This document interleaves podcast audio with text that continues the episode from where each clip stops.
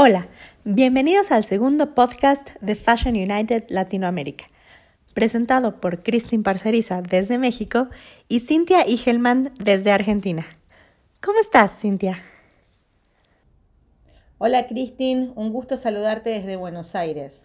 Queremos contarles a todos que en esta edición de fin de año vamos a estar haciendo un repaso junto a profesionales de la moda latinoamericana sobre algunos de los momentos más importantes que tuvo el sector en 2019 y los desafíos que vendrán el próximo año.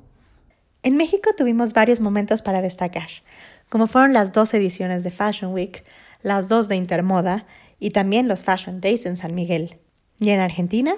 Argentina pasa por una crisis económica muy dura y el sector de moda no le es ajeno. Aún así tuvimos nuestras semanas de moda tradicionales como Buff Week y Designers, la iniciativa Consorcio Piso 2 y algunas exposiciones interesantes como Why What Who del London College of Fashion que se presentó en el Museo de Arte Decorativo y las propuestas del Museo de la Historia del Traje. Pero de eso te propongo hablar un poco más adelante. ¿Empezamos con las entrevistas? Por supuesto. Hace unos días conversé con Beatriz Calles, directora de Fashion Week México, sobre cómo vio la moda mexicana este año, y nos habló tanto de su experiencia en Fashion Week como de algunos de los diseñadores mexicanos que tuvieron logros importantes este año.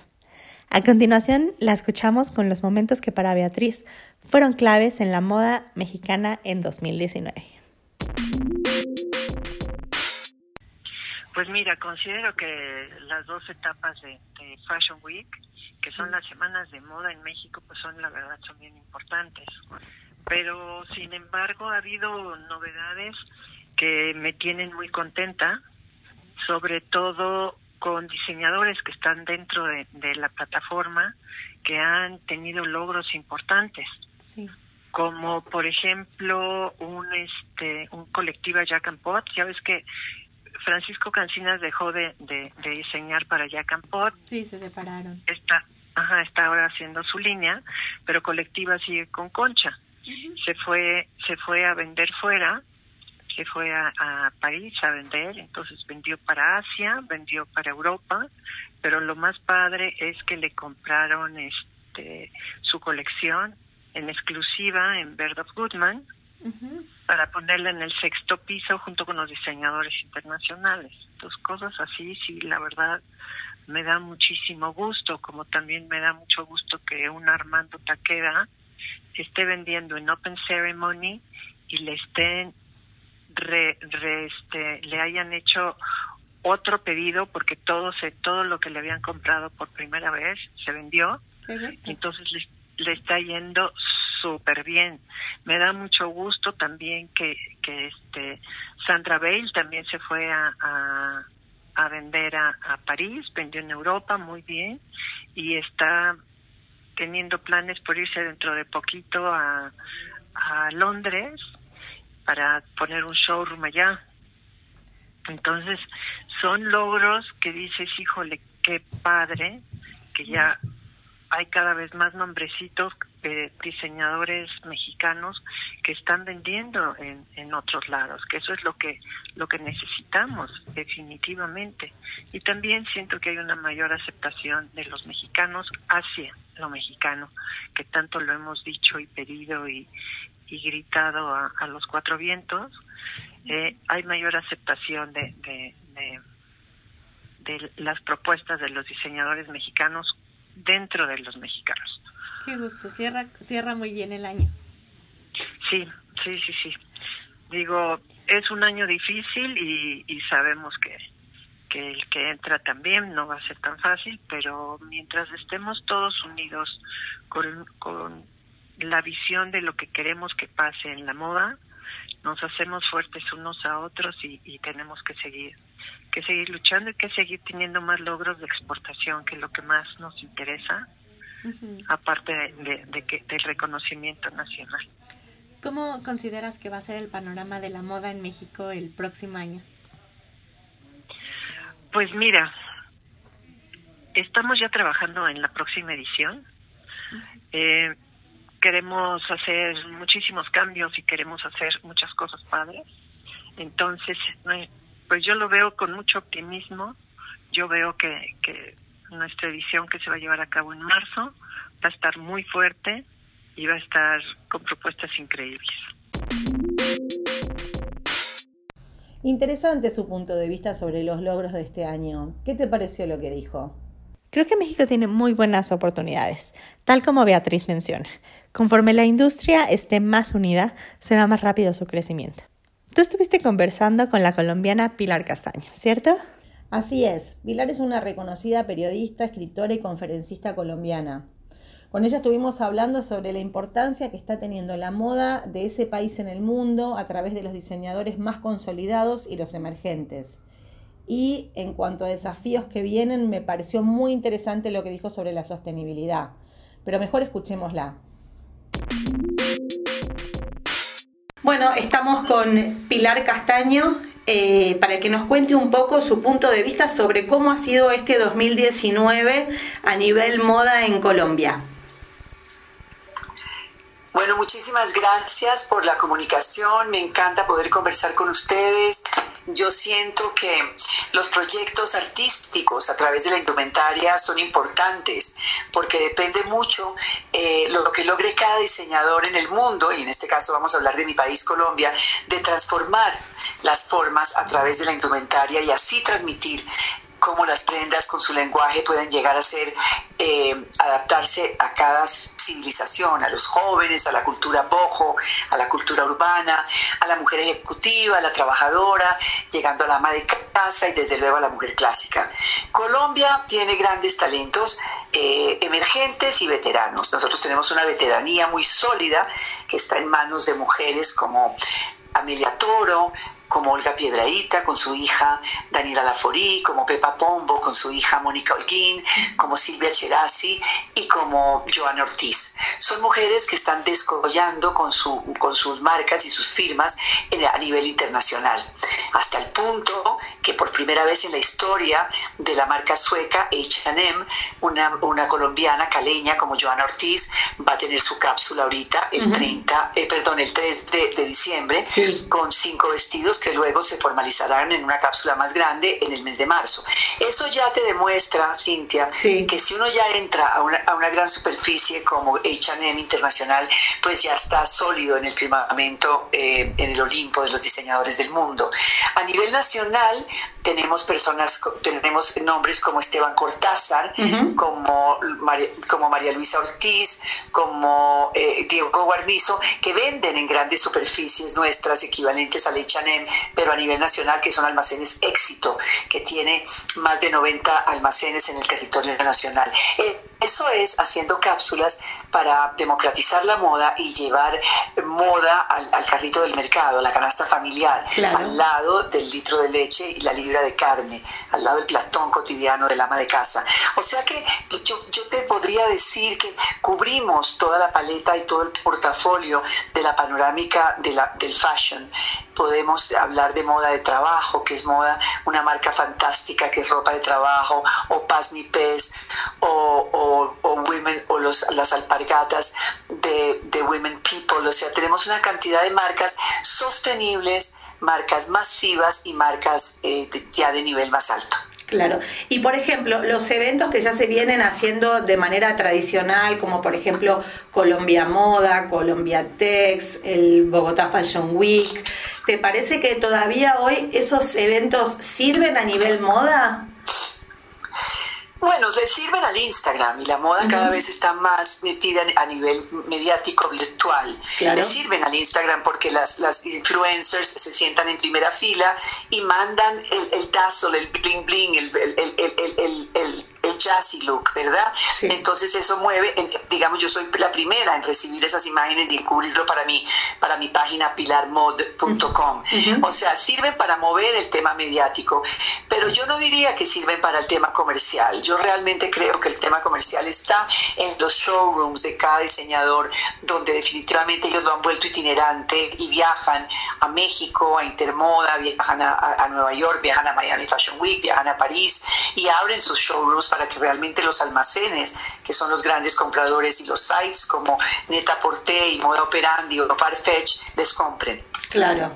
Entonces, ¿cuáles te parecen que son los desafíos con los que se va a encontrar la moda colombiana eh, ahora a partir de 2020? ¿Qué es lo que viene para el sector de moda? Bueno, la moda es el reflejo de las situaciones sociales del mundo. La moda es el espejo real de todo lo que pasa en las naciones, en las, en las sociedades, en las comunidades. Y todo el mundo, la gente joven sobre todo, está pidiendo a gritos que cambiemos el chip. Y definitivamente ese chip hay que cambiarlo hacia la palabra y la acción sostenible, viable, para no se lo lleve la que lo trajo, como decimos en, mi país. Entonces, eh, tenemos, empezando por casa, cada uno de nosotros entender que tenemos que erradicar el plástico y darle más uso a las bolsas de lona, a las mochilas de rafia, de paja, hechas a mano.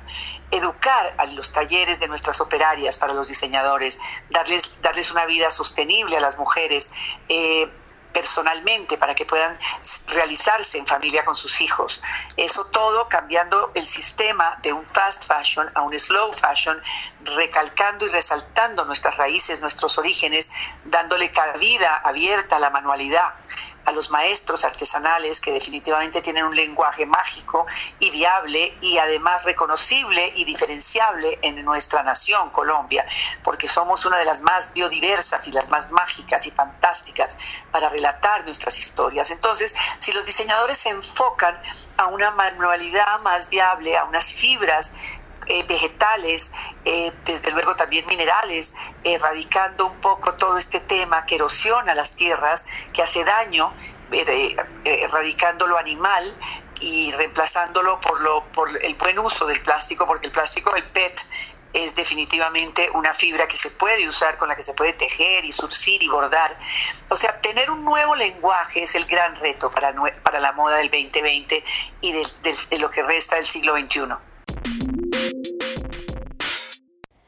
Sin duda el tema de la sostenibilidad es algo que cada vez está teniendo mayor presencia a nivel global, incluida Latinoamérica, y su impacto en la industria va en aumento. ¿Qué te parece que continuamos con la entrevista que sigue? Claro, estuviste conversando con Ana Fusoni, analista y crítica de moda de México. Así es, hablamos con Ana Fusoni sobre los momentos que para ella fueron highlights de la moda en México. También hablamos con ella sobre algunas de las expectativas que tiene para la industria el próximo año y los retos que todavía hay por superar. Pero ¿por qué no mejor escuchamos directo de la voz de Ana? ¿Cuáles considerarías que fueron los momentos más importantes del año para la moda en México? Pues cada quien habla de su entorno, ¿no? Y yo te diría el evento que organicé a principios de año, que yo estoy más dirigida a un mercado joven, a, nuevos diseñadores y estudiantes, que es mi concurso de moda, para mí ese fue mi highlight, ¿no? Claro. Pero dentro de, de, lo que es el entorno moda, pues están las ferias como, como Intermoda, pero algo así que digas, wow, qué cosa tan destacada. Híjole por ejemplo, a mí me parece que un highlight ahorita es este tener la exposición de Nati Mistral en el, en el Museo Jumex. Sí, claro. Eso me parece extraordinario.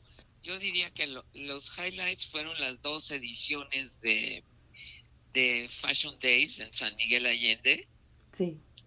Que la verdad le, le dan un enfoque, bueno, es una plataforma diferente para, para diseñadores mucho más abierta y pues obviamente cuando una plataforma tiene una causa que es eh, lo que la moda debe de tener, pues se vuelve más interesante. En esta última edición, que fue ahora en, a principios de noviembre, finalmente se inauguró el Centro de Rehabilitación Integral en San Miguel Allende, que es como nace Fashion Days, ¿no? Claro. Hace siete ediciones y gracias a pues obviamente aportaciones del gobierno, y pocas, ¿eh? muy pocas, pero aportaciones de empresarios privados y lo que se recauda durante eh, las dos ediciones de Fashion Days, durante, que ya llevan siete, durante este tiempo, pues hace que sea, sea singular y diferente eh, el, el, el evento por los resultados que ha tenido. Sí. ¿No? Porque pues una, una pasarela de moda es una pasarela de moda, es una pasarela de moda, un pop-up es un pop-up, o sea, realmente es, es lo que yo considero que sería lo más relevante, ¿no? ¿Cómo consideras que va a ser el panorama de la moda en México el próximo año? ¿Cuál es, cuál es tu, tu, visión, tu predicción? Pues mira, te voy a decir una cosa, somos un gremio tan chiquito y, y tan, tan esforzado y tan sacrificado que creo que no vamos a notar muchas diferencias. Espero que el hecho de que se, ya sabes, este, se recortan empleos, se recortan apoyos, se recortan muchas cosas, pues obviamente no augura muy bien en general. Pero yo creo que, que, vamos bien y que las cosas van a seguir adelante. ¿eh? Habrá nuevamente los es una visión positiva, habrá nuevamente los Fashion Days de San Miguel, se van a organizar una edición de Fashion Days en, uh, uh, en Los Cabos. O sea, nuestro entorno de moda pues vibra, ¿no? Ahora, lo que sí es importante, y es otro quizá highlight de este año, se hizo un, eh, pues fue un, no lo puedo llamar congreso, que se llama Moda Emprende, que es para, para abrirle el, si quieres, yo siempre lo llamo el tercer ojo, a los diseñadores acerca del negocio de la moda, porque lo que necesitamos son emprendedores. No queremos más diseñadores de tralala, porque esos no sobreviven. Pero creo que, que, que si podemos lograr que los chicos nuevos que empiezan tengan un sentido del negocio, porque hay para todos, hay este, consumidores potenciales para todos pero necesitamos que se eh, estructuren como emprendedores, ¿no? Fue muy interesante la charla con Ana porque ella enfatizó mucho en la importancia de ver a la moda más allá del diseño exclusivamente. Verla con una visión más empresarial que va a ayudar para impulsar a la industria incluso afuera del país. Y bueno, pues nos queda nada más una entrevista más. Sí, conversé con Vicky Salías, la directora del Museo Nacional de la Historia del Traje de Buenos Aires, que está presentando una muestra sobre tango y moda, pero además hizo un repaso muy interesante sobre la situación de la industria de moda en el país. Bueno, Vicky, eh, queríamos consultarte sobre cómo viste el sector de moda durante este 2019 en Argentina. Bueno, en principio, digamos, me parece que, la situación económica este, no, no colaboró particularmente con nuestra industria. La industria de la moda es una industria de, em, digamos, a la cual un consumo al cual la gente recurre en cuanto tiene algo de plata, pero es también el primero que corta cuando deja de tenerla y desde ese lugar em, el consumo, digamos, bajó notablemente, obviamente con la crisis. Eh, con lo cual, eh, bueno, nada, creo que fue un año difícil en términos em, económicos para, para la industria, bueno, cierres de algunas empresas y demás, hubo, achicamientos de algunas empresas y demás. Em, básicamente, como la situación o el panorama en términos económicos es ese. Claro. Eh, Después me parece que, bueno, que sucedieron este, un par de cosas un poco más interesantes, tal vez para, para sectores más de nicho, como de consumo de diseño, que, que, fue mm, un evento interesante que fue Consorcio Piso 2, que fue como una alianza de varios diseñadores contemporáneos, los que aún siguen fabricando y siguen produciendo y siguen produciendo este, productos innovadores, em, que, fue algo que iba a ser temporal, eh, o sea, por, esa sola vez, y bueno, y, sé que ahora que están con intención de volverlo a hacer, digamos, o sea, como que quedó un grupo conformado, parte de ese grupo también hizo un viaje con la Agencia de Promoción de Inversiones y Exportaciones a Estados Unidos, con lo cual, digamos, más allá del de la contrariedad económica, bueno, digamos, hay este, o sea, hay algo de movimiento y tratar de seguir sumando fuerzas como para, para seguir en el mercado y avanzar, ¿no? Y crecer. Claro, claro, claro. Y en cuanto, en cuanto a, eventos, eh, justo eh, estaba, antes estábamos mencionando el, el tema de la, de la última muestra que, que, que tienen en el Museo del Traje sobre tango y moda. Sí, Eh, sí, bueno, en términos de eventos, bueno, sigue habiendo eh, varios eventos. Yo creo que el, que el tema de los eventos más de presentación de colecciones está como bastante mm, atomizado, digamos, hay cuatro o cinco eventos de, de distinta envergadura, de distinto tipo de público. Em, digamos, eso en un punto yo creo que como industria es, es, eh, es una debilidad, digamos, si bien es lógico que tal vez no todo se presenta en el mismo momento, pero que haya tantos mm, mm, relativamente pequeños me parece que sí es como un poco una pérdida de fuerza eh, pero bueno, nada, son como cuestiones este, también sectoriales y de diversos grupos o productoras que van trabajando con, con uno u otro sector. Eh, y después, bueno, a nivel de, otro tipo de eventos, me parece que hubo eventos súper interesantes. Bueno, sobre fin del año pasado, en realidad, y hasta principio de este, si mal no recuerdo, estuvo la muestra de Delia Cancela en el Museo de Arte Moderno también. Sí. Que era una muestra de, arte y de moda muy linda. eh, bueno, nada, eh, todas las muestras obviamente que hacemos nosotros aquí en el museo eh, me parecen interesantes, en, obviamente en otra escala porque somos un museo más pequeño, pero pero digamos nosotros la verdad es que tuvimos un muy buen año, bastante fortalecido en términos de, de cantidad de, de actividades y digamos de cimentación de varios ciclos que ya han tomado como un una fuerza muy propia, como el ciclo de saberes compartidos, que es de, digamos, de transferencia de, de conocimientos sobre diversas técnicas textiles, que se realiza los domingos acá a la tarde en el museo y que digamos que la verdad que ya tomó como un, ímpetu propio, digamos, tiene un, eh, un, grupo bastante fiel que viene, además de, bueno, obviamente gente nueva que va que va recambiando en distintos momentos, pero la verdad es que toma temáticas bastante variadas, diversas, pero que todas son muy convocantes, así que la verdad que eso estuvo estuvo realmente muy bien.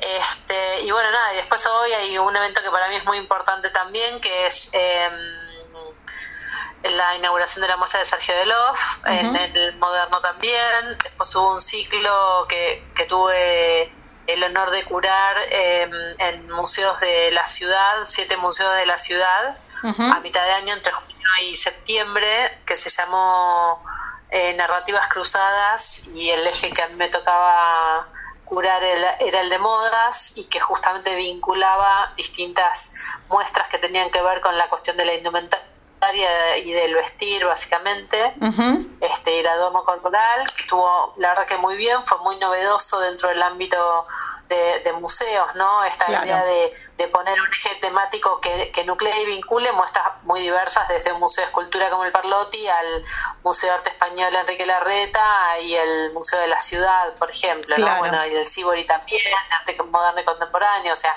para todos los gustos. un cruce.